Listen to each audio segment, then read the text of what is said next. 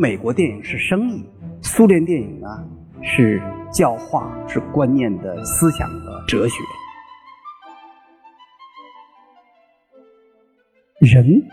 并不是在创造作品，而是把已经完成好的各个部分重新组织和建构起来，啊，就像一个机器一样。整个战将波江津的这个构图构思是受了雨果对于1842年法国革命的影响，而爱森斯坦又影响了俄国人、中国人和其他国家人对于1905年那段历史的记忆。这个过程，也就是所谓的人类学。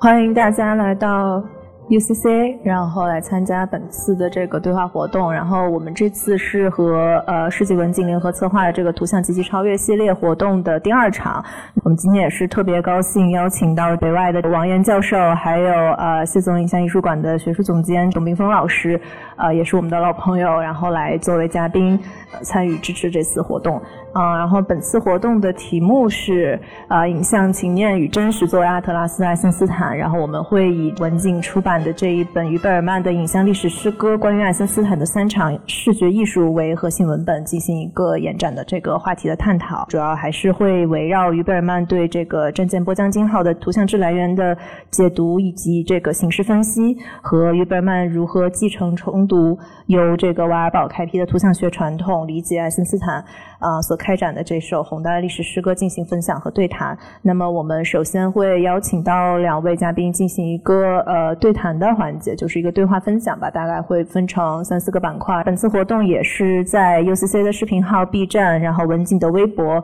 搜狐文化频道和搜狐新闻客户端同步直播。呃，活动的这个录音会制作成播客，在深交的小宇宙、喜马拉雅公众号等平台上线。啊，然后也希望大家后续持续关注我们的这个活动的回顾，以及这个系列活动后续的两场对话。那我们就现在也有请两位老师上台。谢谢董老师，今天很高兴跟大家一起分享这本书。呃，首先呢，我想先谈一下哈，我们为什么在今天。在二十一世纪的这个二十年代，还会谈一个一九二五年的一部老片子《战舰呃波江津》。另外一个就是说爱森斯坦，我们为什么还要谈爱森斯坦？首先呢，就是说在电影史哈，我们从我们可能跟今天的话题并不完全吻合的，这就是说，我们如果从一个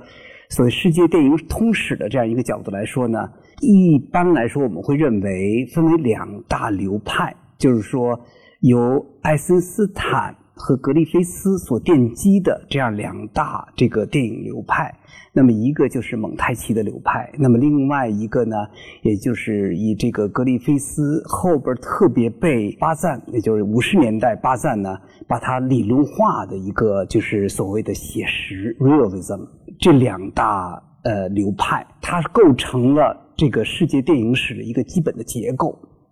一个是呢靠这个大量的剪辑。呃，另一个呢，就靠比较长的镜头和景深的镜头，这两大流派呢，就构成了两种不同的真实观。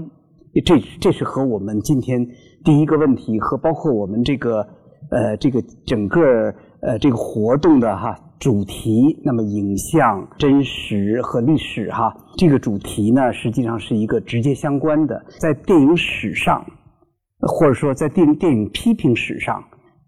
把什么认为是真的，或者什么是这个更真实？那么，我想今天可能是我们这个第一个问题要展开的。呃，那么对于这个爱森斯坦来说，其实很多人对他诟病，这是整个电影史来说都对他诟病，认为他是宣传，认为他用非常短的镜头，然后把它拼接在一起，表达一个特别显性的一个呃观念的意义。所以呢，这个不真，这只是一个观念的真，但并不真实。那么，另外一种，格里菲斯用他自己的电影实践，啊，他会用比较多的广角镜头，比比方用比较多的这个景深和中长镜头来拍拍摄他的影片。那么呢，巴赞就认为呢，就是其实好莱坞这个这个体系中呢，它是更真的，所以呢，大家可能脑子中就开始想哈，这个真到底是什么？我们在谈什么东西哈？我们这个标题，英文的标题哈，the image and authenticity。其实呢，在英文中，这个真呢，它有两个，一个是 real 的 real，它不是形容词那个哈，还有一个就是 authenticity。那么这两种真是什么样的真？我觉得首先我们得分哈，那个 the real 或 real 呢，这这个真呢，实际上它是一个物理世界的，或者说行动意义上的，或者说画面对象意义上那个真。呃，这也就是巴赞所说的，就是说，你当你拍一部电影的时候，你应该感觉到，就是说，你应该忘的忘掉镜头，你应该忘掉编辑。编辑应该是无形的，镜头里边的空间和时间，和你生活经验中的空间和时间应该是同构的。也就是说，你在看电影的时候呢，你会误以为在这两个小时中，你过了两个小时的电影世界的这样的一个生活。所以呢，这个巴赞在整个五十年代，还有他的这个电影手册，这个这个这个呃，他作为主编哈，他这个流派，他在早期的时候其实一直在推。好莱坞式的这样的一种，我觉得更准确的说，应该说是亚里士多德一诗学上边所所谓的真实，也就是戏剧的真实和行动意义上的真实。也就是说，你看到那个世界，它整个这个戏剧的场面、动作，还有那个空间感，和你生活中呢你经验到的东西高度的一致。因此，你忘了你在看电影，你以为。你在窥视别人的生活，那么这是一种真。显然呢，如果你我们从这样的一个角度去审视爱森斯坦，爱森斯坦一点都不真，因为爱森斯坦的镜头前一个后一个跳跃的，而且他的镜头大量的使用特写，而且特写和特写之间的这个剪的过程特别的迅速，呃，那么你看不到你经验中的时空，而且他的他。多用的是什么呢？它基本用长焦的这样的镜头多。那么这样的话，它的景深呢，基本上看不到景深，它都是都是近景的画面。那么这个时候呢，你会觉得呢，它是不断的给你图像。其实这又回到我，这就是我觉得为什么哈，于贝尔曼会研究爱森斯坦。呃，于贝尔曼这里呢，他认为呢，爱森斯坦的那个真根本不是那个 real，而是那个。icon，也就是说呢，整个俄罗斯这个这个这是一个一个特别重要的一个，我觉得西方中它是一个独特的一个文明哈，它实际上继承了是东正教从希腊然后到基辅然后到莫斯科这样的一个这样的一个东正教的传统，东正教传统一个它就是 iconic painting 圣像画，那么这个圣像画呢，它这个传统呢，其实和也就是咱们西罗马或者说整个西方那个它是不一样的，它是不讲透视的。它更讲的是什么呢？画面的意义，当然不可挽挽回的，后边有强烈的宗教的这样这样的这样的一个背景。所以呢，就是说，爱森斯坦的这个所谓的那个 montage 啊，那么他实际上呢，把一个个的像呃圣像那样的，或者说就是真正的这个 icon 这样的东西哈，它把它连在一起。它这里背后，它其实有一个俄罗斯文明的这样一个传统在这里边。虽然苏联他是无神论的，他也他是否定自己的这个传统的，但实际上每个人的内心，每个人的这个无意识哈，你是不可能不背负你的这个自己的文明传统和文文化传统的。那么，所以呢，在这里边呢，他的所谓的真，我觉得，我觉得我们这次的这个嗯策展也非常好，就是用的 authenticity，而不是呃 realism。这里边的真呢，其实呃，它是另外一个含义的，也就是我们那个题目的第二一个那个 pathos 那个情念，它是一个什么呢？画面怎么打动你的？这个 authenticity 一般是指什么呢？你作为一个主体，你感受到的真，你感受到的历史，虽然这个历史画面并不是纪录片，而这个历史画面是被。许许多多的 images，它就是形象，把它串起来，给给用用那个呃剪辑的方式把它串起来，给你一个强烈的意义。那么你感受到的意义了，你被感动了，你被打动了。那么这个时候呢，你产生了一个对历史进程的一个一个反应。其实呢，我觉得伊贝尔曼他更强调的这个爱森斯坦，也就是说这个情念这里边呢，它的实践性和呢，当也就是我们这个主体被这些画面所感染的时候，我们反过来参与到历史中，参与到政治之中，开始改变历史。那么它是这样一个真，所以这个真呢，和美国的这个。这个传统哈，或者说巴赞，当然电影手册学派，也就是说后后来巴赞之后，很来很快我们出现的新浪潮。其实新浪潮并不是走这个好莱坞这个路哈，在完完全完全不是走这路，像那个呃特里弗戈达尔，其实他都走另外一条路，更强调的是一个就是观念的真，而不是一个经验的真，或者行动上的真。那么所以呢，我就是说。我们后边可能还要再继续展开哈，就是这种两个流派在这个在不同的意义上，我们是怎么来理解真实？然后呢，我觉得呃，于贝尔曼最重要的工作，他把这个问题，他把问题化了，就是这样一个很传统的一个经典的这战将波将金的这样一个电影，还有一个与他相关的这个蒙太奇流派，他把这个呢单拿出来。那么他他是应该在二零一五吧，他应该做的讲座是吧？一个系列讲座，三三次讲座。那么这三次讲座呢，他其实呢，呃，他都把这个放在一个新的世纪中，在一个新的语境中，一个新的时代中，我们怎么去重新看待这样一部经典的影片？怎么重新看待蒙太奇？他他有百万多字的这个理论文文章，他的文集还在不断的翻译、出版、整理当中。呃，那关于呃这部电影《爱呃波将金号》它的不同时期的版本啊，通过它的修复、拍摄、台本的打捞等等，也在不断的重构。呃，所以呢，就是我在前两天正好看到这样一个短的纪录片啊，重新讨论爱因斯坦。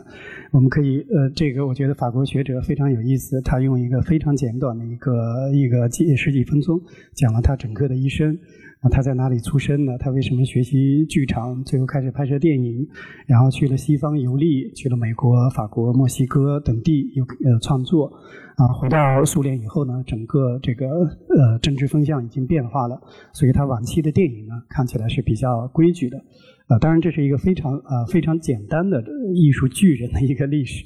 啊，当然我们也知道，二十年代，呃，整个在苏联，呃，电影为什么呃出现黄金一代？爱因斯坦、维尔托夫、普夫多金、呃，库里肖夫这些人，几乎都是电影电影诞生的同龄人啊。一八九五年电影诞生，然后这几个都是两三岁。所以他们在二十几岁开始掀起这样一个门苏联电影的一个黄金时代的时候呢，其实也就意味着他们既参与这个时代，也要改造这个时代。整个在新政权的一个主导下面，所有艺术里边，电影是最重要的，所以也就给了这些创作者巨大的空间，然后投投身于这种。啊，真正具有社会性的艺术的创造当中，爱森斯坦在中国三十年代就引进讨论关于他的放映，呃，电影放映，在五十年代也也也有很多。啊，但是到了八十年代以后呢，我们随着对电影研究的整体的复苏，啊，也出版了他的很多的这个专门的啊专门的著作，比如说这一本书就是《蒙太奇论》，基本上收录了他的一系列啊关于蒙太奇各种不同蒙太奇题目的文章。呃，我在这里提醒大家去注意这个剧照的部分，因为他在他的一些电影理论书里边非常善于编排这些图片的顺序，啊，对于每一个场景的分析，对于每一个场景所传达意图这个分析，这里边的剧照基本上都是这个张江波剑金的。呃，当然就是这些剧照，呃，仅仅是一种电影的副产品呢，还是它有更重要的一种价值呢？爱因斯坦本人也在编排。呃，这些剧照呃，以图片的方式来介绍电影，啊，比如这个就是一九二二九年，应该是他在法国，然后要放映他的电影《总路线》的时候呢，当时是被禁止放映的，所以他就做了一个讲座，然后用电影剧照编排图像的方式啊，做了一个主体的演讲来介绍他的一个创作观点，啊，后来这几组图像剧照就发表在巴塔耶的文献杂志上。呃，所以我们呃，我们可以了解说，他也是非常善于以图集的方式来讨论他的这个电影理论的。呃，当然，他的电影呃电影理论是非常复杂的，他对学科跨学科性也好，他的研究呃包括西方艺术、东方艺术的引用都是非常的专精的。这个螺旋图，就是他在研究《战将波剑经》，因为有五幕剧，五幕剧每一个都有一个黄金分割点，有一个故事线，有一个图像发展的一个节点，啊，所以他用很多这种生物学的观点来研究这个动态的动动态的一个结构。它的蒙太奇的概念和中国、日本的这个文字是有非常紧密的一个关系的。但是它在比较右边的达芬奇以来的这个西方绘画的传统的同时，啊，他也在比较东方的艺术传统，啊，试图在这个新的蒙太奇的电影，呃，这个创作过程当中，啊，创造出一种新的图像语言。呃，最下面这一这一排呢，前面三组都是呃波将金的一个场景。那这个场景是看起来比较静态的，雾中港口的那个场景，非常抒情的。因为在他的一个讨论当中，就是他为什么对东方艺术或者说中国风景这么重视呢？呃，我们刚才在强调他那个节奏啊、蒙太奇啊、理性的一方面，但是他也非常重视这种抒情或者说情绪啊、情绪的这种感染力。呃，当然，在他的蒙太奇理论里边，就专门呃讨论到关于这个总谱啊，就是仿照音乐的这个模式的一种总谱式的图像的组织方式，或者说编辑方式。这个部分呢，其实就跟于贝尔曼这本书的第三章关于这个呃抒情啊和风景啊之间的这个变化的关系紧密相关啊。所以，其实爱因斯坦已经做了非常详细的啊这个分析了。我们经常会讨论蒙太奇，蒙太奇这个概念。呃，比如说有一个电影评论家达德里安德鲁，我觉得他说的很有意思。他说，二十年代蒙呃爱因斯坦提出蒙太奇的时候呢，他大概是有三个源头。比如第一个就是当时二十年代开始的构成主义啊这样一个美学，就是从设计、建筑啊这些呃领域出发的美学的影响。第二个就是辩证法啊，这是在当时那个时代里，从黑格尔、马克思非常高度强调的一个辩证思维啊这样一个影响。那第三个就是二十年代的心理学的理论。呃，我们其实，在爱因斯坦也好，或者接下来讨论阿比瓦尔堡，或者说于贝尔曼的整个演讲过程当中，就是关于这个人类思想、人类思维活动的这个过程是如何被表达，或者如何被呃讨论的，也是蒙太奇一个非常重要的一个啊出发点。当然，我们刚才在讲，就是俄文当中这个蒙太奇其实就是一个工程术语，但是呢，在电影蒙太奇的概念被提出以前，啊，也有摄影蒙太奇，有文学蒙太奇，已经有了许多种。所以电影呢，只是其中的大的一个系统当中的一部分。呃，当然，爱因斯坦写了很多关于这个蒙太奇的理论文章。在他早期二十年代中期的时候，他就讲说，人并不是在创造作品，而是把已经完成好的各个部分重新组织和建构起来，啊，就像一个机器一样。这个非来非呃这句话非常符合那个时代的整体的这个文化的文化的气氛。呃，所以我们在。我们在从艺术的角度来讨论的时候呢，其实对爱因斯坦和就是苏联二十年代的前卫艺术运动呢，有非常多的这个研究，把爱因斯坦的电影和当时苏联的整个构成主义啊、摄影蒙太奇啊、啊新的这种呃建筑建筑规划呀等等，把整个这个艺术运动各种各样的艺术运动重新组织起来，重新理解爱因斯坦在这个艺术运动当中的啊一个创作或者说所谓他的一个思想的问题什么。二零一九年，在巴黎大皇宫啊，呃，美术馆举办了苏联的艺术与乌托邦这样一个大展。从一九一七十月革命一直到一九五三斯大林去世，啊，当然整个这个主轴呢，也是从艺术和政治这个关系来进行叙事线的一个理解的。呃，在二零一七年，伦敦的皇家艺术学院举办了一个苏联艺术一九一七到一九三二。就是社会主义现实主义的提出这样一个时段，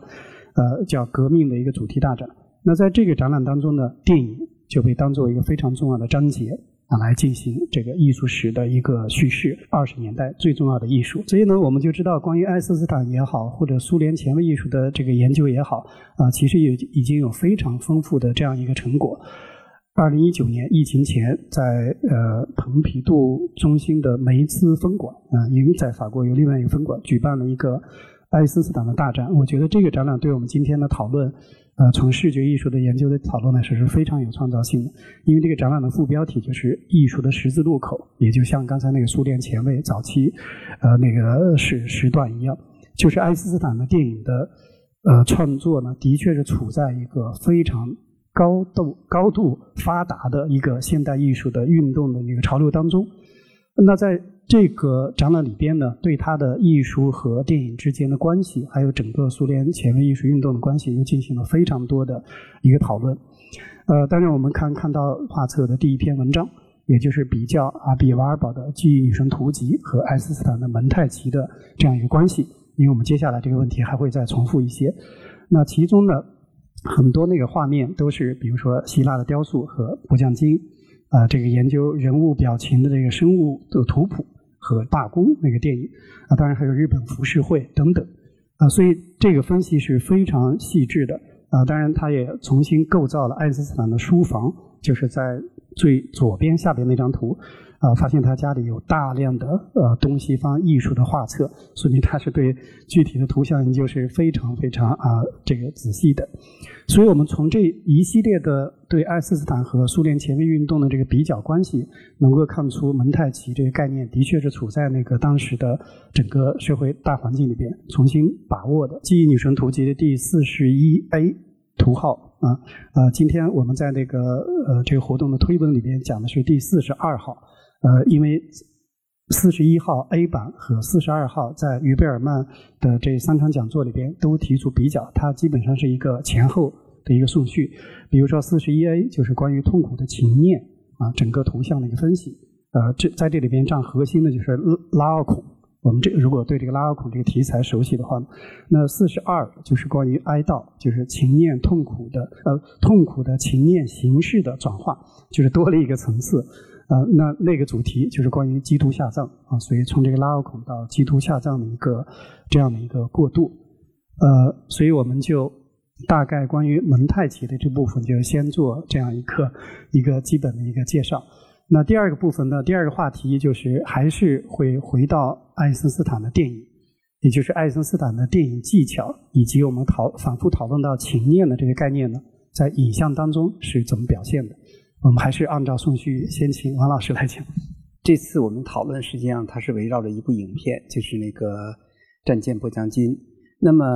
呃，我先大概的把这个电影啊历史背景吧，我先大概讲一下，然后联系这个情念这个概念。因为这个爱森斯坦呢拍的影很多影片都是政府资助的，所以呢他会拍咱们所谓的这个重大题材。所以呢，二五年呢是。零五年革命的十周年，那么在两年之后，他会拍另外一部影片《十月》，也就是一七年，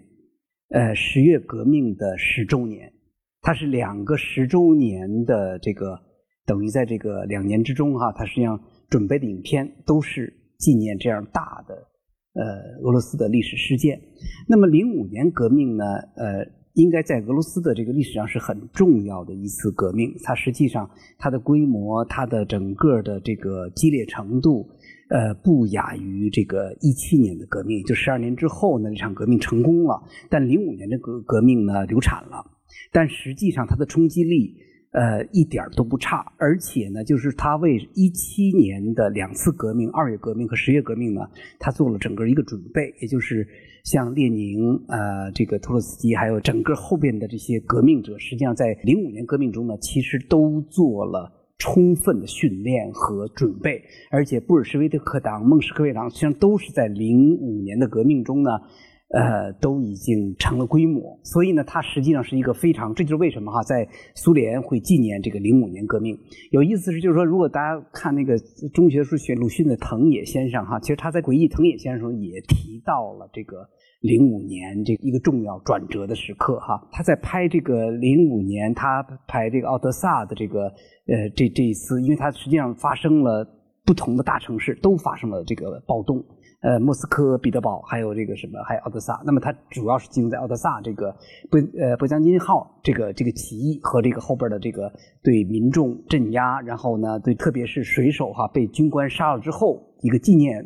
哀悼活动。那么这是基本是这个电影呢一个最核心的东西。但是拍的时候呢，大家看这本书就能发现很有意思的是，就是他在找这个零五年的材料的时候，因为一个一个导演你都会去。去找这个，你拍这个历史哈，你都会找那个当时的材料、历历史资料，然后你能拍这种历史片。那么他找材料的时候，一个令特别令他兴奋的一个事儿是什么事儿呢？就是他发现呢，就是法国革命在零五年七月画刊上面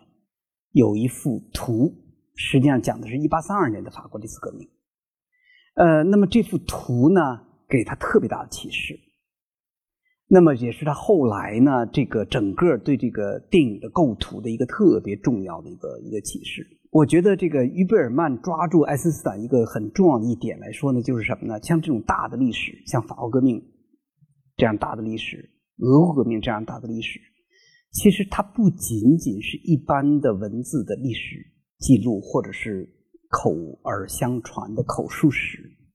它一个非常重要的，因为。所谓历史哈，你都得有一个形式出现，也就是说给历史复形。为什么我们会知道历史？因为历史必须被塑造成一个叙事。那么这个叙事呢，它才是可能变成公共的记忆，而不是许许多多参与者人的个人记忆。那么你需要一些纪念碑式的，我不是说真正的纪念碑，而是说纪念碑式的事件、故事和形象。那么法国革命被记住，伊贝尔曼提到了非常有意思的观点。一个是呢，呃，你看从一七八九七月十四，法国革命，也就是攻陷巴士底狱的巴士底监狱，一直到这个一八七巴黎公社，这个接近百年一次一次的这个法国革命。一八三二年这次革命呢，其实是最不重要。如果按纯历史学家的观点，它并不是一次很重要的革命，它也没什么结果，它的对整个这个革命的推动呢也没有那么大。但是呢，一八三二年被世界所有人记住，是因为谁呢？因为维克多·雨果他写的这个《悲惨世界》。那么这个《悲惨世界》呢，因为这是他自认，就是说。作家自己的经验，他经历了一八三二年革命，他的年龄啊，就让他经历了一八三二年革命。那么他经历一八三二年革命，他亲历了这个一八三二年革命，所以呢，他把这场革命放在了他的故事中，也就是他写的著名的让娃让的故事。呃，他那个他的收养的女儿 Cosette 和那个放听啊，还有呢那个妓女放听，还有这个谁啊，呃，金扎扎卫哈。那么他这个故事呢？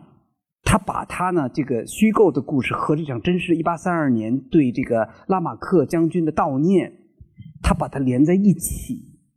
那么这个显然，这个悲惨世界可能是世界文学中可能最最重要的哈。可能对于十九世纪的人来说，或者二十世纪初的人来说，大家是通过文字来记忆这场革命的。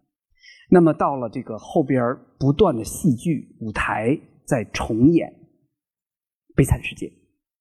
那么后边的电影，一九五四年的东德和法国合拍那部电影，我觉得是个里程碑式的。让加班，法国那个电影协会主席，他所主演的这个让瓦让这个角色哈。那么这个电影呢，是一个呃，是一个是个节点。我觉得在在这个电影史上，对于这个啊悲惨世界的翻拍。那么后边出现了无限那个版本。那么还一个重要的版本就是百老汇歌剧版本。这个版本呢，从百老汇演了几十年。它成了这个旅游景点的一部分啊，成了成了那个曼哈顿旅游的一个重要的和一个部分。那么对于中国观众，我觉得一个很重要的影响呢，也就是二零一二年翻拍百老汇版的那个电影版的那个《悲惨世界》。我觉得我们大家可能还都记得哈，他那歌曲什么的，呃，非常的影响非常大，非常著名。也所以呢，这场革命被记住，它实际上不是说它历史本身，或我们又回到那个。真实那个地方去啊，不是说历史本身真实的太重要了，而是说呢，它被赋予了形式，被维克多·雨果赋予了形式，赋予一个一个非常流行的、非常有冲击力的这样一个叙事、一个故事之中，而这个而这个形式呢，又是在这个谁，在爱森斯坦中，他发生了发现了画刊所画的那个街上暴动的景、街垒的景象，所以呢。他实际上他在拍《波江津》的时候，他想拍，就是说零五年要在要在我这儿定格，我要给我零五年这场革命以一个影像的形式。其实这样的故事呃特别的多，呃，如果有有那个福尔摩斯迷的话哈，就是大家其实你可以看，你要看那个呃柯南道尔的就小说，你看到其实那个呃福尔摩斯是应该戴礼帽的。跟那华生应该差不多的，应该啊都是戴礼帽。但是呢，今天你你们不论看电影、电视剧，或者说那个连环画或怎么样哈，他都是戴那个猎鹿帽。为什么？其实就是一张插图，也就是这本小说出完之后，有一个画家做了一幅插图，这个插图让人觉得特别的好，特别像福尔摩斯，所以呢，就是福尔摩斯从此戴上了猎鹿帽。也也就是说，其实历史是怎么形成的哈？就是说，这个它并不是那个所谓的原生态的那个真，而是说呢，一个情念、心理。还有呢，形象在人们中的这个深入人心，这些东西它构成了一个真，所以呢，这个这是一个很重要的一个点。那么我们就回到了情念，之所以《悲惨世界》被记住，之所以1832年被记住，是因为有个拉马克将军。其实这个将军当然重要哈，在当时很重要。呃，大家呢是在对他的一次葬礼中，也按照那个维克多·雨果的原话来说。人民得到重生，这场葬礼变成了一场起义。其实这里边这个核心，也就是三二年巴黎那个核心的东西是什么呢？由悲转怒，转为爆爆发，它是这么一个过程。那么零五年这场革命在波江津那儿变成了一个什么呢？一个士兵。的死亡和呃水手对他的悼念，水兵们对他悼念，和整个奥德赛的群众在这个呃阶梯上对他的悼念，这样的一场悲，变成了从一个具体的事件激发起所有人的激情，然后参与到历史之中，改变历史的这样一个过程。所以这就是我这个，我觉得我们这个题目哈，情念 pathos，这个这个含义，就是它首先是按那个于贝尔曼来说，它是被动的，它并不是说先事先设计好的。所以这个事儿它先发生了，一个人死了，然后大家都感觉到了这种和自己经验命运的连接，然后这种感觉之后呢，让我们开始。群情激愤，产生了共情，然后从共情呢，我们开始发生，然后从发生呢，开始变成了一场，变成了一场这个政治，一场政治历史的这个转折点。所以这个它实际上情念，它是这样一个，其实对这个呃零五年革命，还有一七年的二月革命和十月革命，其实都是这样的一个过程。历史呢，当然这里边的整个接续的就是法国革命。其实我我我觉得我推荐大家就是对这个革命这个概念的理解，我觉得那个汉娜阿伦特在他的《论革命》呃这本书中呢，他是个很系统的，他讲从法国革命，然后呢到这个美国呃美国革命、法国革命，然后和俄国革命啊这样的一种关联和两各场革命的这个根本的不同。其实这里边我觉得一个特别重要的，如果说用阿伦特的语言来说呢，它是 compassion。它是因为法革命，它激起了共情，而这个谁呢，在于贝尔曼这儿呢，他借用瓦尔堡的那个情念形式，他说呢，这个革命的根源在于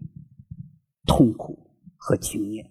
这是一切革命的根源。那么这场革命的最核心的爆发力，也正是在情念之中。那么他的蒙太奇。是什么呢？是爆炸、跳跃、迸发。很有意思是，就是他学过，从这个这这本书也提到了，就是爱森斯坦呢学过工程学，那么他这里边有这个爆炸这个过程，这个化学过程，他学过这个这个。然后呢，呃，他开始呢从化学的这个爆炸中哈，比如说开始有压力，然后呢，最后。达到临界点，然后呢爆炸开，然后碎片散落各处，这样的一个巨大能量中呢，他把这样一个一个意象呢，他用到了自己的蒙太奇之中。我觉得这是特别有意思的一个点。我们老说蒙太奇，蒙太奇哈，到底是他在我们在说什么？我我想呢，就是说，呃，首先我们有两种蒙太奇，因为蒙太奇 （montage） 一个法语词。它要直接翻译成英语就 editing，呃，编辑呃剪辑没有啥意思，那这个太正常了。电影剪辑，除除非就是一九呃零几年或者一呃一八九五年的最初的这个几部电影中，那是没有剪辑的，那是呃 one real film，就是呃就是整个就是一卷儿就就整个。放过来，但后来很快电影就会发现，就是你必须要剪辑，你不剪辑的话，这电影很难看，你知道？就是说你因为机子架在那儿，一个固定机位，然后你就整个一一一十十几分钟的整个一盘就就就这个胶卷就就就放下来了，这种电影没法看，你知道？非常难看。那么你一定要剪，但所以呢，呃，显然蒙太奇，包括中文这个词，不是在说剪辑，对吧？这个这个肯定不是一个概念。蒙太奇呢，到底是什么？所以在英文中就有一个所谓的苏联蒙太奇 （Soviet montage），还有呢，也就是一般意义的 montage 或者 editing，也就是美国的这种或者说其他国家那种剪辑的方式。这里边呢，我们恐怕就要提到，就是刚才董老师讲的，就是其实呢，苏联的蒙太奇的特点，呃，不仅仅是呃爱森斯坦一人所为，他的同事老师呃。库里肖夫、呃维托夫，还有呢，整个的那个就是所谓的未来主义的那个那那那个整个的这个这个氛围，还有我们前面说的就是苏联的那种影像的这样的传统，它共同塑造了我们所谓的苏联蒙太奇，而这个苏联蒙太奇绝不是仅仅停留在苏联，它实际上被世界各国，特别是美国。广泛的应用，所以呢，它不是一个剪辑的概念，而更是一个，我觉得我们现在看它是怎么来做这个蒙太奇的。每一个画面的长度哈，就是剪的特别碎，它完全碎片化，而且呢，它一个重要的一点来说呢，它在剪的时候呢，它是跳跃的，就是一个景别和另外景别之间相距甚远，没有关系，它没有一个逻辑关系，它没有一个地理的指涉。这种蒙太奇呢，就会让人觉得突兀，你就不会产生一种叙事的快感。它不是动作上的关联性，不断要用特写。这是这个奥德萨沙皇镇压这个民众暴动这个画面，这可能是于贝尔曼也是特别把它单拿出来的哈。他讲什么是经验，什么是造型。一个犹太女人，她的孩子，然后从那个婴儿车掉下去。这个场景呢，被一九九二年的那个美国电影叫《Untouchable》哈致敬。然后他拍一个在那个呃曼哈顿那中央火车站，婴儿车掉下去，但是这种警匪片儿。但你看到，实际上这种电影对于整个呃世界电影影人哈影响特别大。你看这种镜镜头特别俄罗斯，然后特别宗教。就是很有所谓的三个玛利亚哈，马丹拿，还有这个圣母玛利亚，还有三个玛利亚那种对于在这个耶稣受难那那一刻，然后表达的，就是通过其实都圣像画来表达出的那种悲哀或者说情念 pathos，因为 pathos 这个词哈，就是是个希腊词根，它就是一个悲哀的或者说。这个痛苦的病状的这样的一个那个 pathology 等等哈，它它就是这样的一个词。那么这个词呢，这这个镜头是美国电影去把它变成另外一个警匪片的时候那种悬疑。所以这这些影片在二五年呃出现，这个就是三个石狮子哈，你就你就能想象哈，这跟现实一点关系都没有。我们不可能做有三个狮子有不同的这个放在一起，有三个这这样的一个姿势哈。那么这个实际上就是电影人通过这样一个静态的，我觉得这一点是非常就是意义不同的。也就伊贝尔曼一定要强调的这样一种静态的分割的画面，然后产生一种强烈的观念。你这不就是宣传吗？你这跟真实一点关系都没有，你就是把不同的影像连在一起，你告诉人一个非常显性的、呃直白的意义，就说什么呢？那个狮子哈站起来了，人民起来了，不就是这个意义吗？说这说这种这种电影有什么样的价值？那么你再看这个美国电影，它是来怎么用这个 editing 哈？开门，然后呢马这是一个镜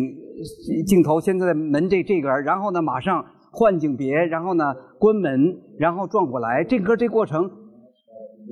打开，然后呢，实际上这个摄影机已经到到另另一边，然后拍另外一个一个完全不同的景别。那么这个时候呢，但是你会你会觉得什么呢？这是连续的，你觉得这是一个动作下来的，你不会觉得中间剪过。其实这门一关，啪剪了，但你觉得没剪，你直直直接过来了。其实这是美国这个非常经典的，就是说它会它会让你呢忘掉电影、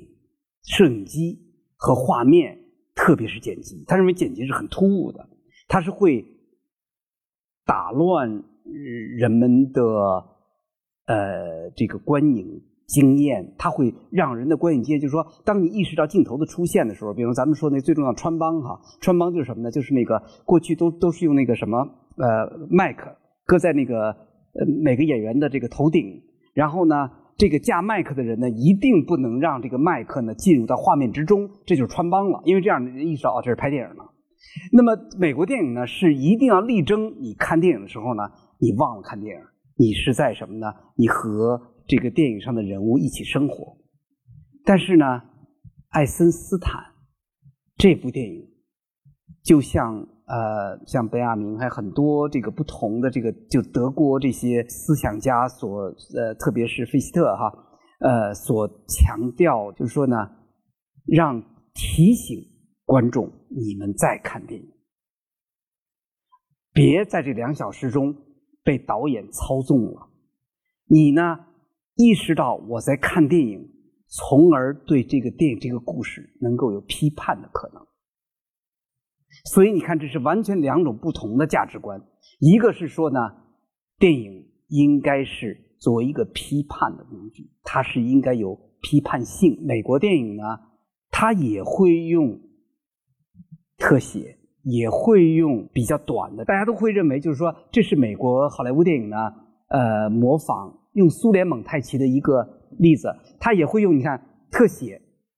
中间也跳。啪的一下，这个其实那个景别就跳跳跃比较厉害，然后会给你枪的特写、嘴唇的特写，哈，这个面面部的正反打，它其实很多的也是在在所谓的空间时间的连续性上，哈，它也是打破了这个让你很舒服的这种剪辑的方式，但是你不会觉得这是个观念性的，它仍然在很大程度上。其实你还是很舒服的。两个男女主人公之间的两个镜头的不断的切换，你仍然是在一个不太意识到它是用这个不同的就是镜景别、不同的镜头、不同的画面，每一个镜头相对比较短。你你没有产生比较强的这个观念，它实际上还是服务于一个什么呢？一个娱乐的一个基本的目标。所以美国电影是生意，苏联电影呢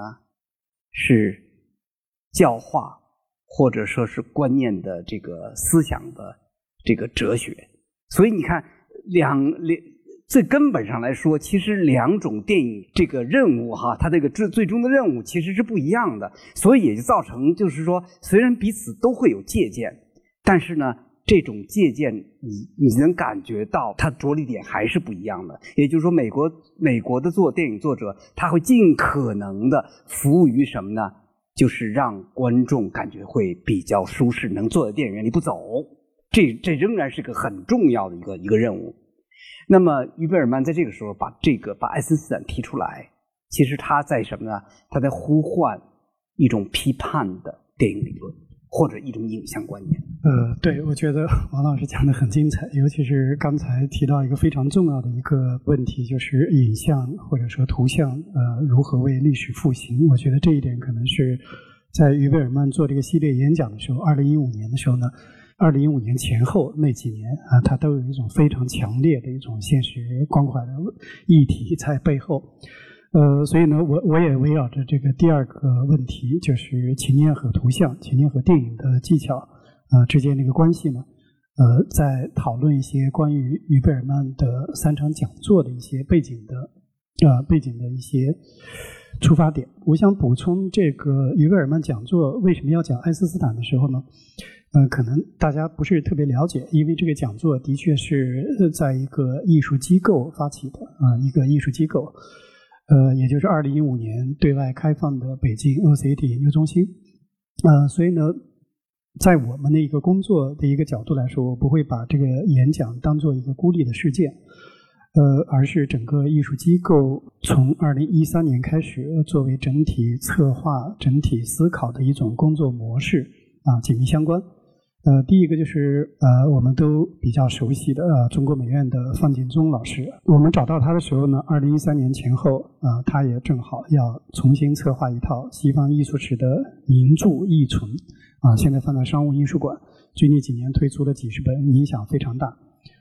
呃，然后从这个译存出发，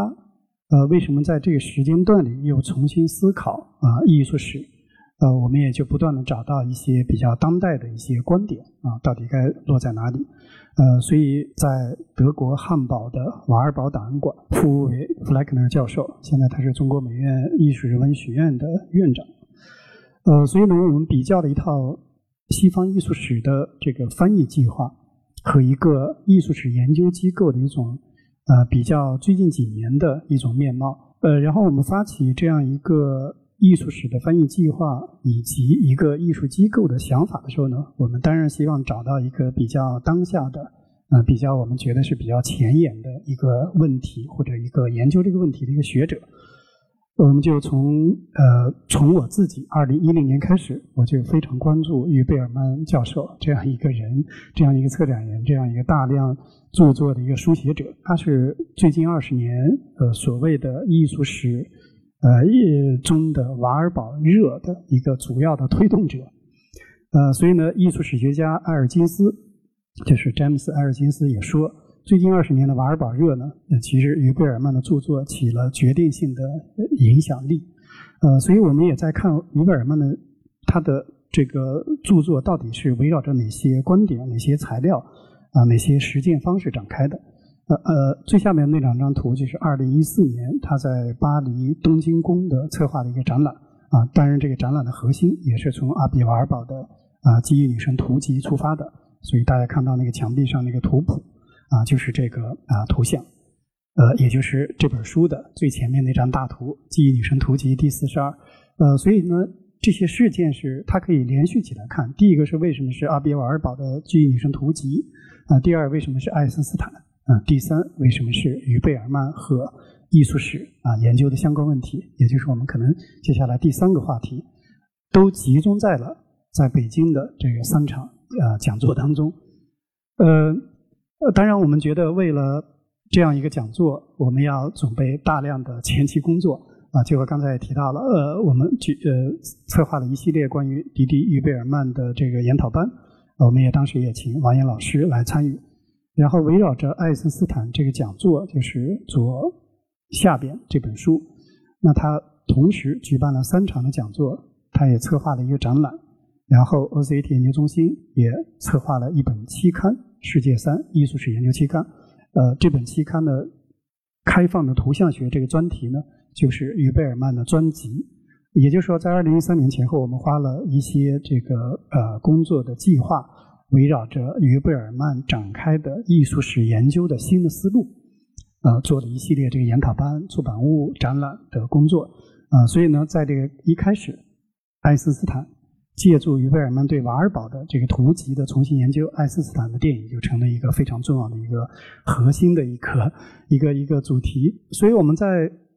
反复讨论一个问题，就是。阿比瓦尔堡的记忆女神图集为什么对今天的艺术史研究这么重要？而且它同时能够开放到艺术史之外的其他的电影史或者历史的呃议题。如果大家可能有一些呃对这个问题有一些关注的话呢，关于阿比瓦尔堡的记忆女神图集，最近几年其实已经有了非常多的啊研究的成果，也有很多的研讨会，比如北京大学艺术学院也好，中国美术学院也好，也有非常多的这个课题啊对这个项目的细节的研究。啊，对它这套图版应该是总共有八十二张，对每一个图版都有非常详细的分析。那从二零一零年、二零一零年到最近这些年，呃，大概十年左右的时间，于贝尔曼为什么反复讨论第四十二张图版？我们刚才提到了，它是主题是关于哀悼的，这个主题呢和爱因斯坦的波降经是有非常啊紧密的关系的。如果我们只是看到这个挂图围绕着这个哀悼。从基督下葬的一系列的母题、浮雕、壁画展开的话呢，可能也就觉得它只是一个挂图。但是这个在二十年代，一九二十年代，在艺术史研究领域是一个非常巨大的突破。呃，因为它应和了当时整个学科的变化，包括我们讲的电影的蒙太奇这个概念的提出，呃，所以呢，有的后来的很多学者也把这个图集当做一种蒙太奇，图像的蒙太奇、知识的蒙太奇、视觉的蒙太奇。从于贝尔曼在就是北京的这个三场演讲当中，他提到一个重点，就是阿阿比瓦尔堡的这个记忆女生图集呢，他是非常重视这种蒙太奇的方法的切割。啊，它不光是每一组图像都有一小组的关系，而且每组单元图像之间都有一种视觉的连接、视线的连接或者视觉的变化。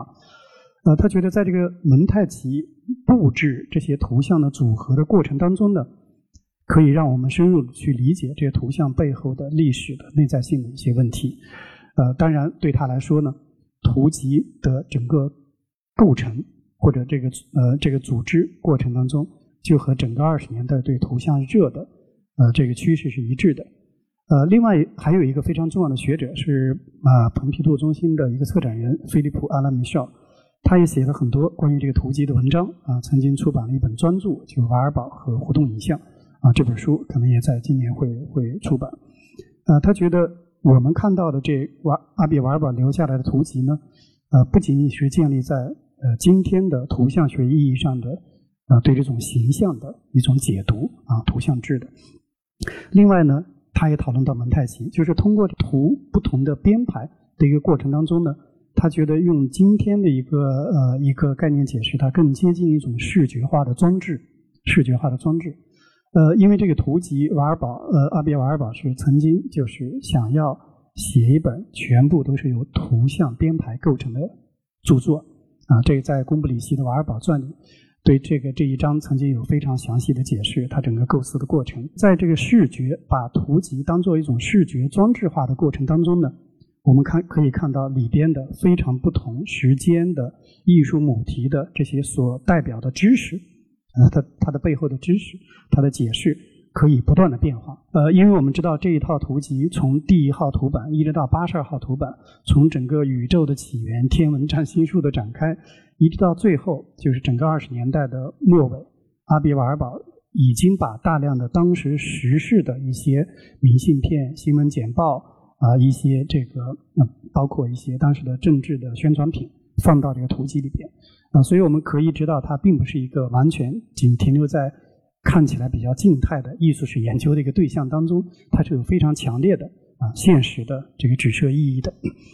呃，这是一个啊前提，也就是说，这个图集它对于艺术史研究，它的在二十年代的展开代表了什么？另外一个是它它这个图集关于一个视觉蒙太奇的方法，电影的创作的关系是什么？呃，如果我们回到这个这三场演讲啊，在北京的这三场演讲，这一套视频材料在网络上都都是公开的。呃，这三场演讲，呃，我觉得，呃，如果能对比这本书的话呢，可能大家会。更具有这种感染力，因为于贝尔曼呃是一个非常有演讲才华的一个学者，引经据典，他的口才就和这本书里边他演讲的一些片段，呃，他的表表述方式都非常的优美，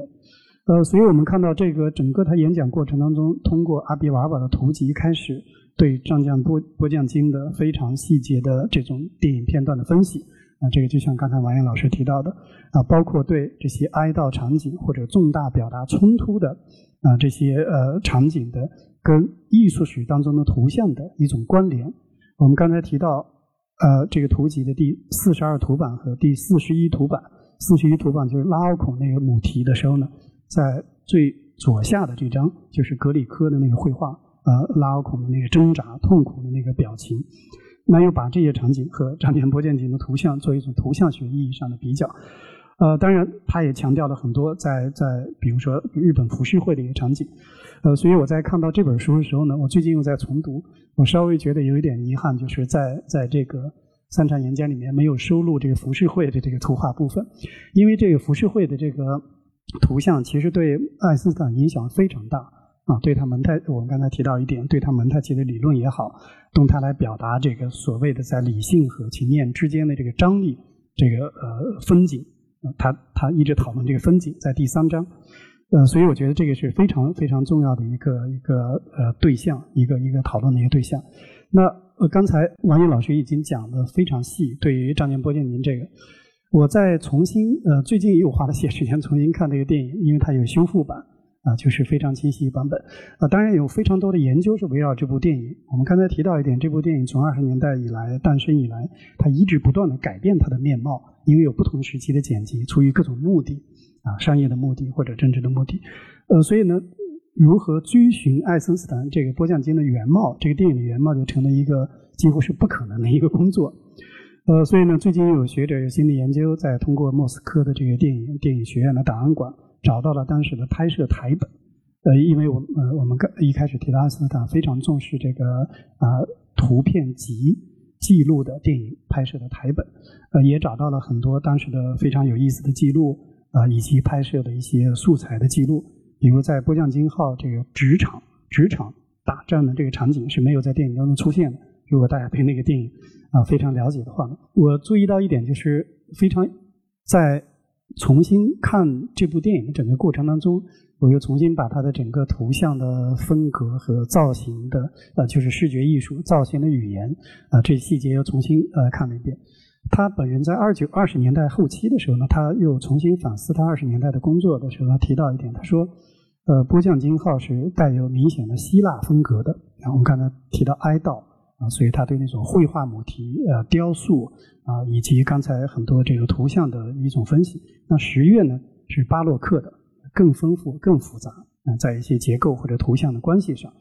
呃，所以我觉得这一点是非常有意思的，也就可能会帮助我们理解这个它的形式、它的图像、它的这种整个电影当中的呃重大场景的这种运动的关系，因为他自己画了很多这种符号图，比如说这个螺旋滴。啊，这一块我们看到许多个线条跟着人群在急剧的这个快速的运动。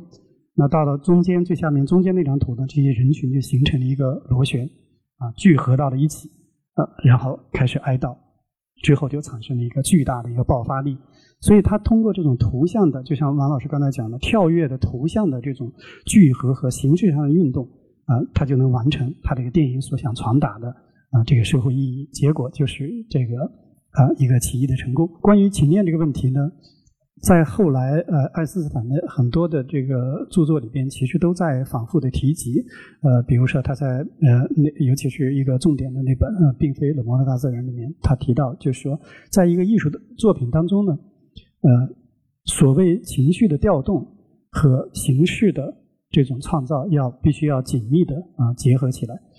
呃，所以在这个演讲集里，北京的演讲集里呢，于贝尔曼在问答环节啊，他又重新解释了情念。其实刚才王王老师已经在讲了，他说情念这个概念有它整个词源的一个不同呃不同的一个解释，但是对他来说最重要的这情念代表两个方面啊，第一方面就是行动啊，就是由情绪唤起的一种行动，也就是我展开行动，它有一个针对的一个这样一个主体的一个动作啊，另外一方面就是激情。啊，就是激情。我们刚才在讲张建波电影所有这种故事啊、场景啊、形图像的形式运动的这个过程当中，激情导致了某一种作用，作用回了我身上，所以它是一个这样一个呃一个一个节奏的变化啊。但是更重要的一点就是说，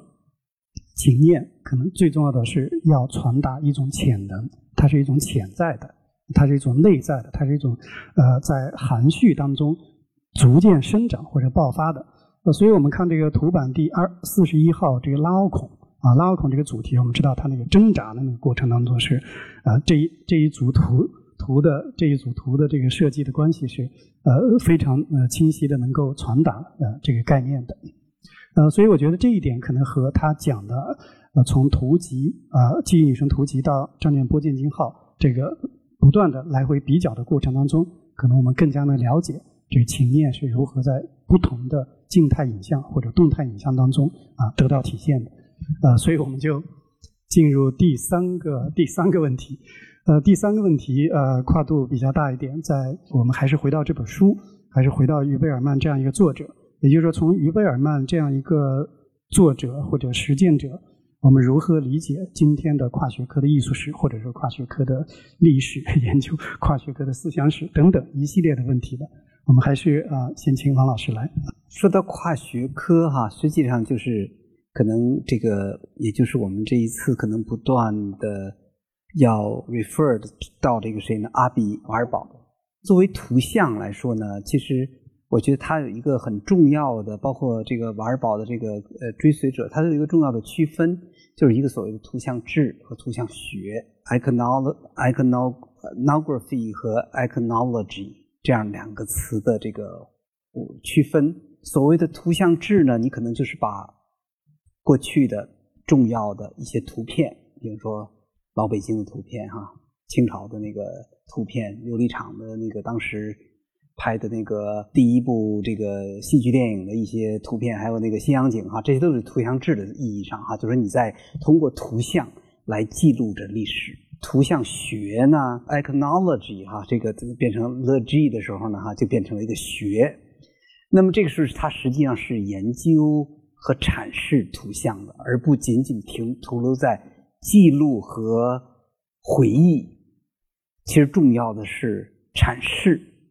而这个阐释呢，我觉得就是一个特别重要的东西，就是你怎么呃把它恢复到那个历史的原貌上。其实这种历史原貌未必，我们再回到哈，就不是那个所谓的呃巴特意义上的原汁原味的那个真哈。其实你要看一部呃老的纪录片，就是那个。呃，晚清光绪年间，其实那时候也已经留下一些很短的一些纪录片，但你看不到什么。其实，也就是说，那个镜头，那个那么小的一个镜头所记录的东西是很有限的。其实你并他他拍的就是一个现象学机器，它就是在这儿抓拍。可是呢，并不意味着你就能看到真，因为那个真并不在镜头面前边，它需要阐释。它需要给整个镜头里的东西呢以意义。那么这个时候呢，我觉得一个重要一点就是说呢，你必须恢复到那个时代所和文化。那么这个时候呢，你就变成了一个历史学家，那么你就变成了一个呃人类学家，你就变成了一个文化研究者。所以呢，这个。呃，瓦尔堡用的是 Kulturwissenschaft，the science of culture，关于文化的科学。这话好像听起来在中文那种是相互矛盾的哈，又是文化又是科学。关于文化的科学怎么研究？首先呢，你应该有一个一以贯之的研究的方法。另外一个一定是跨学科的综合的，你不可能仅仅根据图像艺术这样一个角度。那你所能讲的只有构图、线条、光，太有限了。那么，我觉得于贝尔曼做的工作，那个瓦尔堡做的工作，恐怕都要远远超出这个艺术史的这个范畴。他要进入到历史。呃，瓦尔堡会自诩呢自己是一个研历史学家，但同时他也是一个人类学家。我觉得这一点也是特别重要的。于贝尔曼用的是这个 historical anthropology of images，呃，这个关于这个图像的人类历史学，呃，这个我觉得是一个特别重要的，就是说，我们艺术史其实都是包括媒介史，都是关注对象的，关注那个绘画本身、载体、画布，或者说电影银幕、镜头。其实你都是关注载体的艺术载体的，或者说艺术家能力的。我觉得于贝尔曼做这个工作，或者说所谓的人类学工作，我觉得这点是特别重要的。就是你想到这些作品怎么改变了观看它的人们的情绪、思想、行为，而这些人有可能。重新塑造了这段历史。刚才我们讲的那个呃《悲惨世界》就是一个最好的例子，它是个双向的过程。历史发生了，一八三二年，雨果写出来了，然后呢，它不断的被翻拍成各种形式。你可以研究说它是歌剧形式，它是文字形式、小说形式、长篇小说，它是电影形式，哈，你可以。做不同的，但同时，你们就是在这些不同的作品传播的时候，对于每一代人，它产生的震撼，我觉得一个最重要的震撼就是什么呢？它影响了爱森斯坦创作《战舰波江金。整个战舰波江金的这个构图构思是受了雨果的对于这个一八三二年法革命的影响，而呢，爱森斯坦又影响了俄国人、中国人和其他国家人对于一九零五年那段历史的记忆。我觉得这个过程，也就是所谓的人类学的研究。我觉得，所以说，图像它一定是跨学科的研究，尤其是在今天这个多媒体、多模态这样一个一个这个一个这个什么中，呃，这个一个媒体的一个形态中。那我们这次对谈哈，就是一个多模态、多媒体的，各有这个播客的媒体。呃，这个电影平台的媒体有搜狐的媒体，有各种各样的媒体，有视觉媒体，呃，音那个音频，还有文字，多媒体其实呢都在介入这样的一场讨论。我觉得这个是今天你就是说你不可能你再把它弄成一个纯粹的原教旨的这样的一种形式，或者说它是艺术史，这是清教式的呃呃学术观念。对，这个是我们第第三个话题的题目，但是这个题目非常大，就是跨学科、跨学科的研究方法、跨学科的艺术史。呃，就像我刚才提到的，我们在呃组织这样一个讲座，于贝尔曼的爱森斯坦的讲座的时候呢，的确是从一个呃艺术研究机机构的一个系统的一个工作考虑呃出发的。呃，所以我在回应这个题目的时候呢，我再加一个小标题，就是作为策展人的，为什么一个哲学家、一个图像人类学家变成一个策展人？那策展人的工作和我们今天的博物馆，呃，又有什么关系？呃，因为我觉得这个是一个非常呃非常重要的一个话题。呃，最近最近两年，其实有一本书大家讨论的非常多，就是啊艺关于艺术史的艺术这个这样一个读本。呃，因为艺术史我们知道也是一个非常现代的一个诞生的一个学科，在它这个整个学科的呃发展当中，也涉及到了哲学、人类学、美学等等一系列学科的影响。艺术史的艺术的读本最后一章，嗯，就是叫《他者：艺术史与博物馆》。也就是说，他把整个学科放到了我们非常当下的这个博物馆面对的处境。那什么是他者？当然就是异文化啊，不同变化的研究对象啊，社会现场啊等等，都放到了一个博物馆的一个一个工作的一个思考的一个当中啊。当然，我们知道就是艺术史和博物馆啊，这个也紧密相关。呃，所以于贝尔曼为什么做展览？我觉得这是一个非常有意思的一个工作，就是一个学者、一个哲学家、一个艺术史学家。为什么要进入博物馆做这种策展实践啊？那通过他的策展实践，我们又怎么样勾连起艺术史的图像学的啊？比如像刚才一直提到的阿比瓦尔堡的方法啊，以及现在面对的很多啊今天的研究话题和一些当代性的问题。呃，在一开始的时候我也提到过一点，就是最近二十年的阿比瓦尔堡热，呃，这是一个热，呃，的确是由呃。于贝尔曼这个非常呃一个代表性的著作，就是《幸存的图像：阿比瓦尔堡的艺术史》，呃，来来推动的。呃，这本书在今年很快出版。呃，但是围绕着他的整个的研究，他在九十年代以后对阿比瓦尔堡的重新的研究呢，啊，他其实也做了一系列的展览的工作啊，都是围绕着阿比瓦尔堡。啊，阿特拉斯就是二零一零年他策划的一个非常大型的一个展览，在德国和西班牙呃几个大博物馆都在巡回。呃，当然我们今天的这个对谈的主题啊，的阿特拉斯作为阿特拉斯的瓦尔堡，阿特拉斯的爱森斯坦就是巨人瓦尔堡，巨人爱森斯坦。那这个展览的核心呢，就是阿比瓦尔堡的图集。我们刚才一直反复提到的基于女神图集。呃，因为阿特拉斯是一个双关语，一方面它是指这个希腊神话的巨人，另外一方面它是指这个图集的历史，就是制图的制图的历史。呃，所以从这个展览，从这个展览开始呢，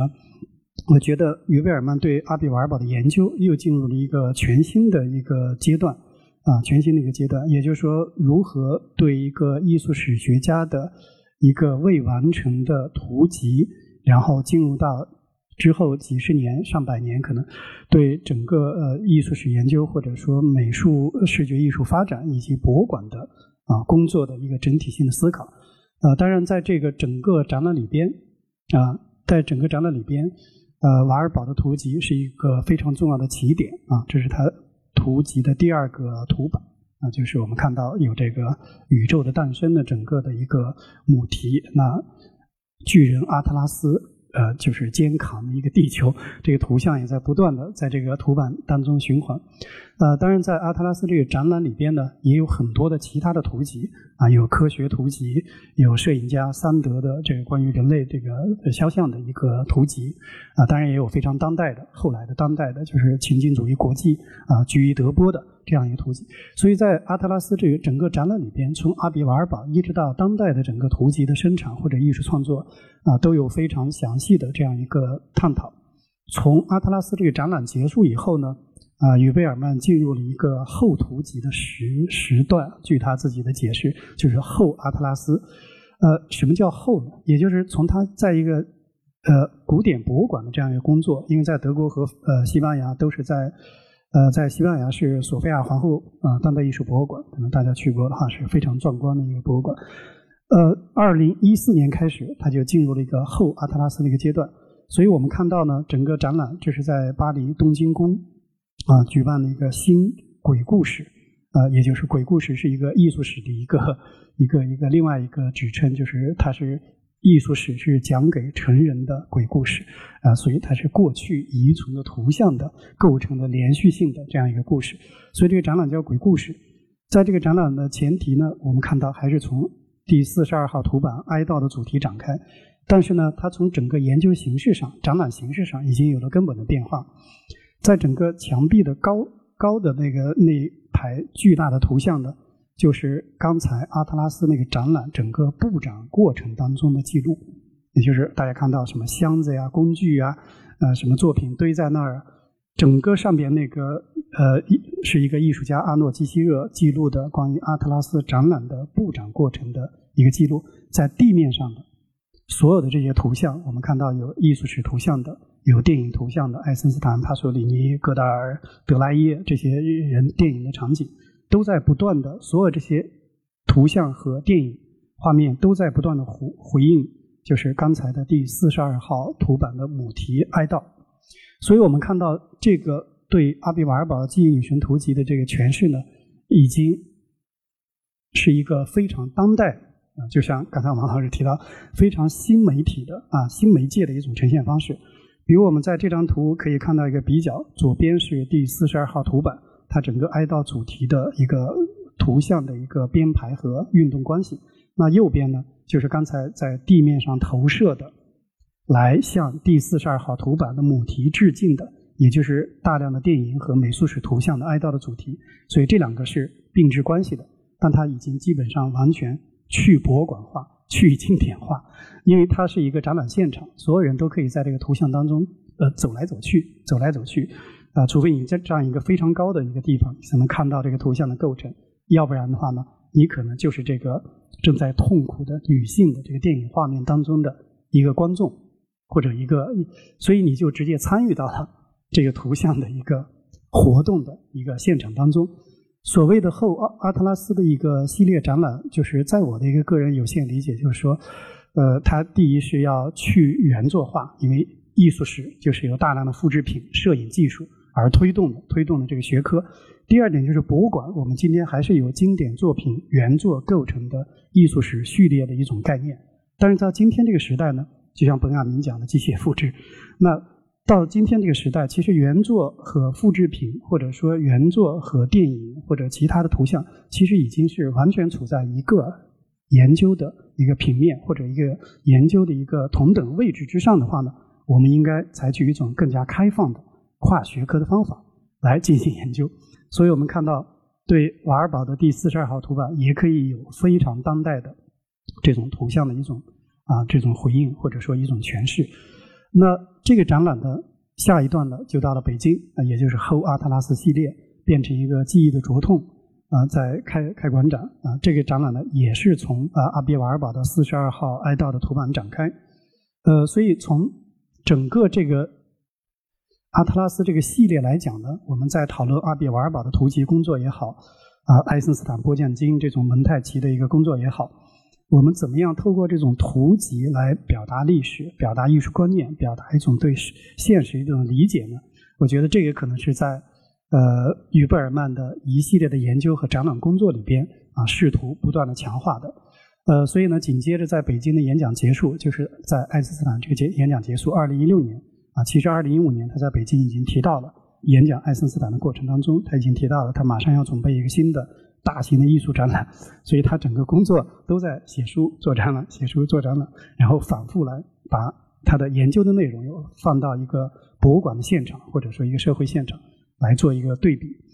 那起义这个展览是二零一六年他在巴黎的晚球场博物馆，也是一个非常重要的在协和广场旁边的一个摄影博物馆呃策划的。这个展览同样是从啊阿比瓦尔堡的图集开始的。那在整个这个展览的宣传呃那个海报上，其实一开始都是爱因斯坦的罢工啊那个无数的手在空中挥动的那个那个场景。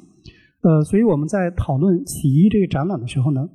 呃，其实还是回要回到一个非常。呃，一个古典的一个图像的一个概念，就像刚才王老师讲那个，就是法国大革命。呃，所以在起义这个展览里边，其实从戈雅啊，一直到阿拉伯呃这个中东难民的影像艺术的作作品，呃，视觉记录都在这个展览里不断的循环。所以我们看到的是一个历史，一个图像怎么表达历史。但是为什么要看到这个图像呢？那策展人就在这个文章里重点提出，那图像或者说影像在这个展览当中的一个基本的任务。是要唤醒啊我们的一种欲望，那这个欲望它是在记忆和欲望两极之间。那记忆和欲望两极之间对现实的理解啊是什么呢？可能就是这个展览啊希望去传达的。呃，所以起义这个展览从巴黎开始，后来又到了巴塞罗那，到了巴西，到了呃世界各地，墨西哥一直在不断的循环，要巡回，在巡回的新的地点，他会把当地的啊这种历史事件、历史图像。和一些关心的议题又加入加入到这个展览当中啊，加入到这个展览当中。所以在二零一六年在伦敦的阿比瓦尔堡的一百五十周年那个大会的时候呢，呃，于贝尔曼就重新修改了啊他的一个报告，就是对瓦尔堡图集的研究的报告。所以这个上面写的他的一个新的报告是作为情念形式的起义，就是 up to r i n s。整我们看到他从二零一零年的阿特拉斯一直到二零一六年的一个变化。是非常有趣的，他的写作，他的对图集的理解，以及他在博物馆的实践是如何展开我们说的这种跨学科的方法的。啊，当然，在围绕着作为情念形式的起义的这个文章的，也就是起义这个展览当当中的文章，后来我们也呃做了一些努力，把这个大概六七万字的一个策展长文啊全文发表在了啊这本小书里边啊，所以大家有兴趣可以看。因为这本书，我觉得作为情念形式的起义这个概念，和刚才我们讲的瓦尔堡的图集也好，爱因斯坦的系列讲座也好，它们之间有非常啊紧密的这个关系的。呃，这个前面就是啊，王岩老师和我分别就呃于贝尔曼这本书爱森斯坦的三场视觉艺术讲座啊做的自己的一些回应啊，可能我们还有啊二十分钟啊，所以我不知道。现场大家会有什么问题？非常感谢两位老师的那个发言，然后今天整个就是发言很饱满、很清晰，非常感谢董老师的主持，然后以及王岩老师。然后我们呃线上有一些观众提问，但我们先看一下现场有没有观众有问题，然后我们再提出。我特别感谢两位老师的精彩发言，然后我们也觉得收获了很多。嗯，就我个人想回到剪辑对于。呃，可能人们对于影像的理解，呃，就美国大概三十年代著名的那个舞蹈家弗雷德阿斯泰尔，他是特别著名的，非常讨厌，呃，就是剪辑师去剪辑，就切断他舞蹈的片段，尤其是他特别特别禁止了，就是禁止对他的脚步来拍特写，然后可能就是他是作为一个舞蹈家，想要呈现的是一一个完整的流畅舞蹈片段。嗯，我们是不是可以将这种呃，可能延续呃剧场娱乐方式的这样一种呈现，和苏联式的对于将影像切断，然后进行更深刻的批判，是一种就是完全不同的呃两种理解方式？我也想问问您，对于比如说呃美国的歌舞片中的这种对于剪辑的运用，有什么个人的见解吗？谢谢。对于这个呃两种做法哈，就是说剪和。不剪长镜头和短镜头，呃，这里边其实呢，呃，这是个技术性问题。如果你不把它变成一个哲学问题的话呢，其实它并没有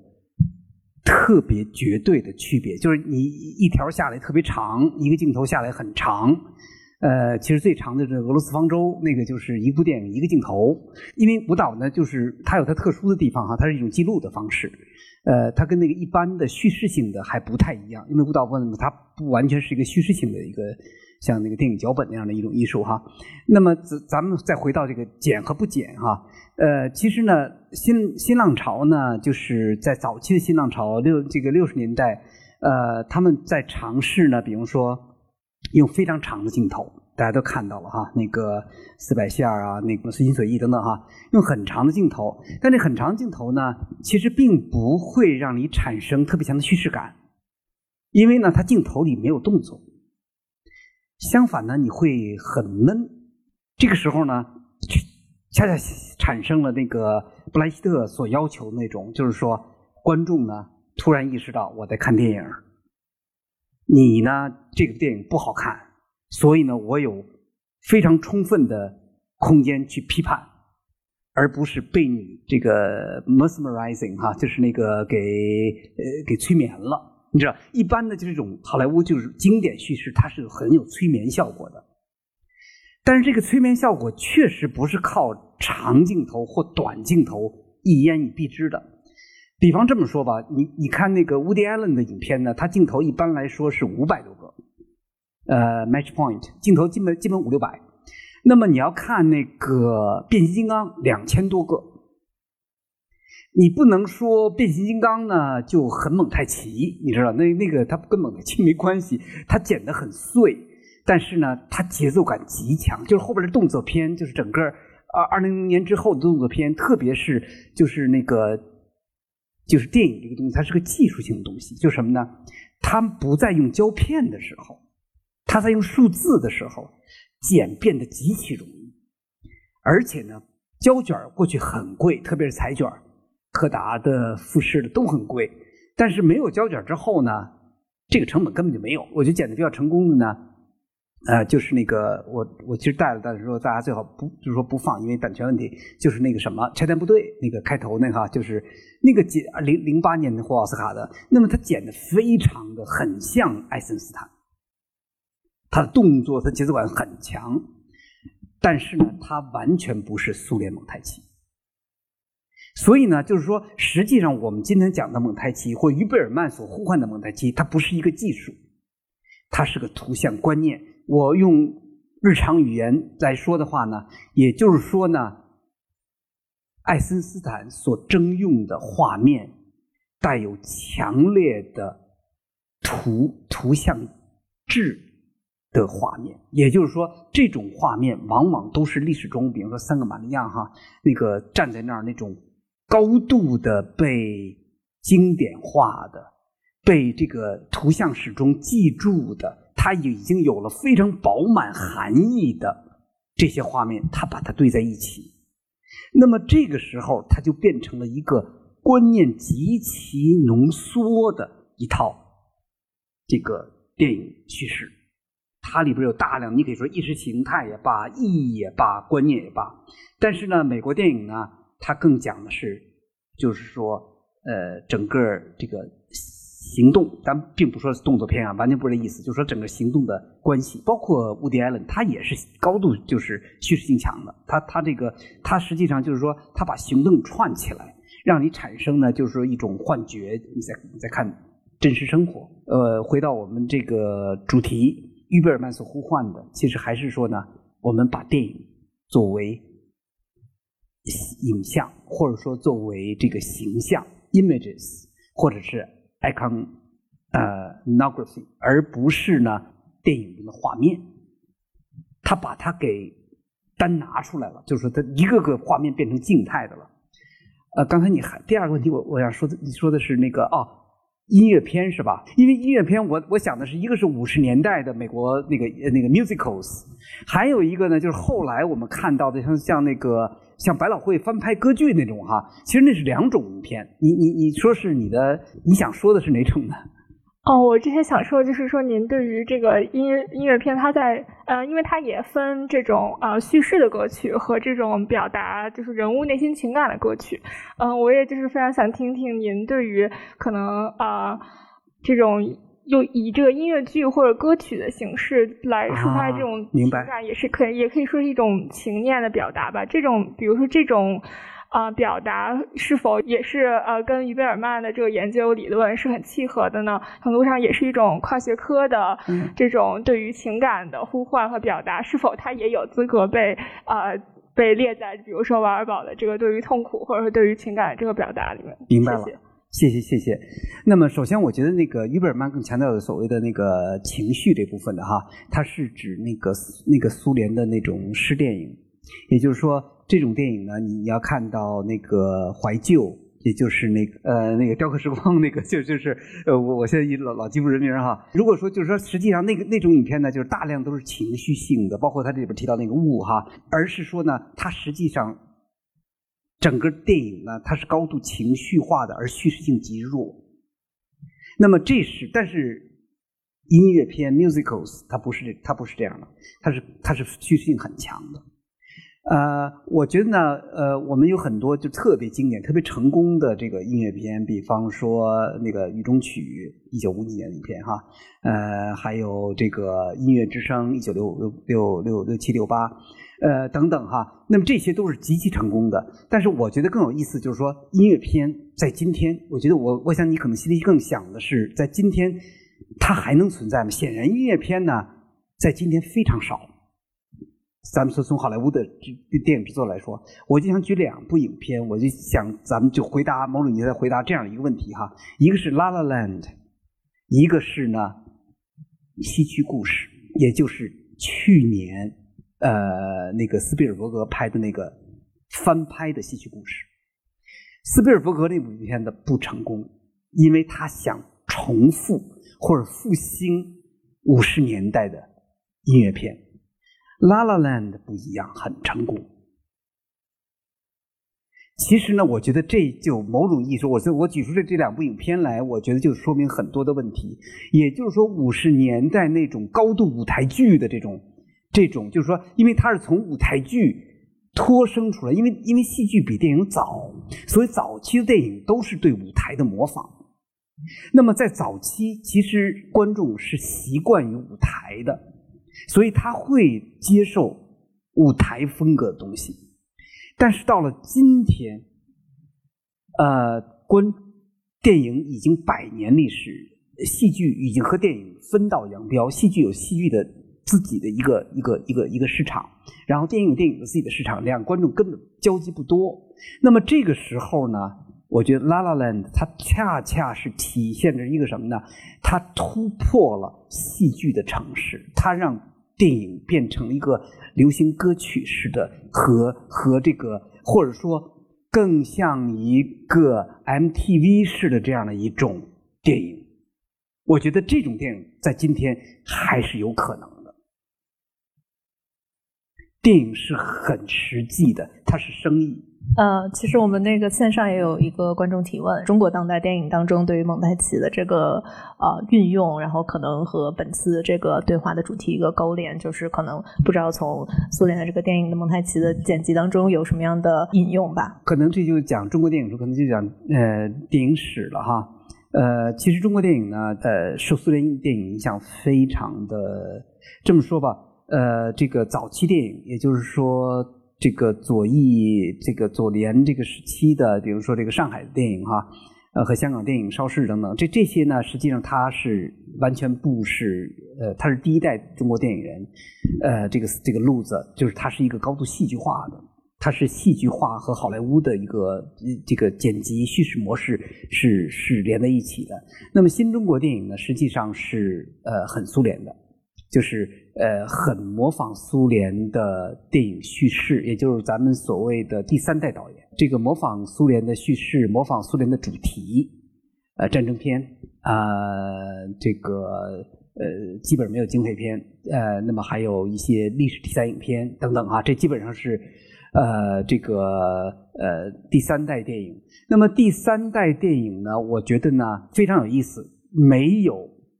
很强烈的模仿蒙太奇，而是说呢，我觉得第三代到第四代导演都是中规中矩的电影，就是纯从电影叙事，就是咱们说吧，就是说影像语法的角度来说，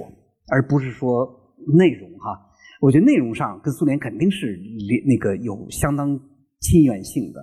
但是在叙事、在影、在影像语法上非常不苏联。呃，选景呢都是这个中长镜头，也就是一个一个镜头的长度大概几十秒到一分钟。然后呢，中景最多，然后呢，基本上主人公呢都在呢都是在画框的中心，而且比例都是黄金比例。那么这种电影呢，其实呢，它是更加遵从了就是中国早期电影的戏剧戏剧的这样的风格。就是就是电影实际上作为一个戏剧的翻拍或者一种翻版这样这样的一个风格，那么这个风格我觉得倒是中国电影的呃，就是在第三代、第四代、第四代后来有点学这个自然主义，那么包括那个吴贻弓啊什么都都学开始学自然主义。那么第五代呢，呃，有一个比较大的不同，第五代综合了。基本它都是西方电影的这个路子，一个是呃这个新浪潮，那么也呢有些影片呢就是呃采取比较多的这个快速剪辑的方式。到了第六代、第七代之后呢，首先呢节奏就越来越快，仍然呢它不是苏联的蒙太奇，它仍然是一个在剪辑在技术意义上剪辑速度越来越快，那么类型片越来越多，商业影片越来越多。我觉得好那个谁呢？呃呃，冯小刚。我觉得用这个是比较多，他的他的有有些像，呃，那个剪辑，比方说《天下无贼》，还有手机，我觉得这个都剪得非常的快，就是节奏很快，镜头数很多。那么这些呢，就产生，我觉得它是在商业意义上产生很好的效果，因为呃，观众越来不能容忍，不能忍受长镜头。咱们说商业啊，商商业镜头，商业意义上，所以我觉得呃，其实呢，我觉得最。通变的实际上是冯小刚在技术上，